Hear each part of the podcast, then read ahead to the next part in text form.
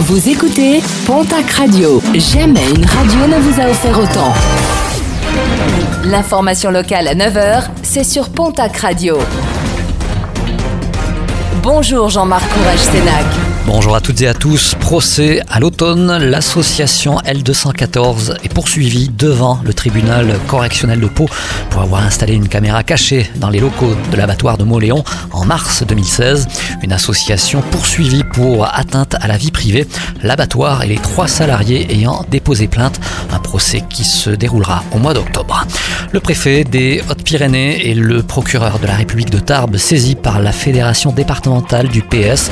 Plusieurs panneaux électoraux ont été dégradés, notamment sur les communes de Lannemezan et de Tarbes. Le parti demande un renforcement des patrouilles de police et de gendarmerie autour des bureaux de vote, ainsi que d'éventuelles poursuites judiciaires. La page sport avec tout d'abord la disparition de David Kessette, l'ancien second ou troisième ligne natif de Juillan dans les Hautes-Pyrénées, a succombé à une crise cardiaque après un footing. Policier et rugbyman, il était âgé de 37 ans.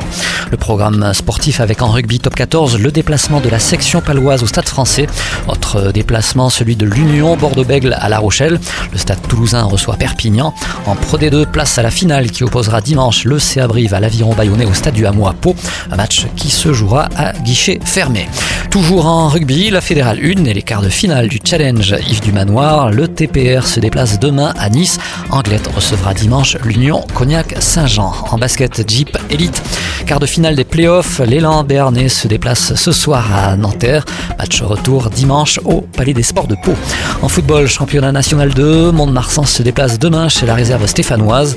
En national 3, le Tarbes Pyrénées Football recevra l'équipe de Mende demain samedi. Et puis 15, le chiffre du jour, c'est le nombre de candidates qui participeront ce soir à l'élection de Miss Haute-Pyrénées.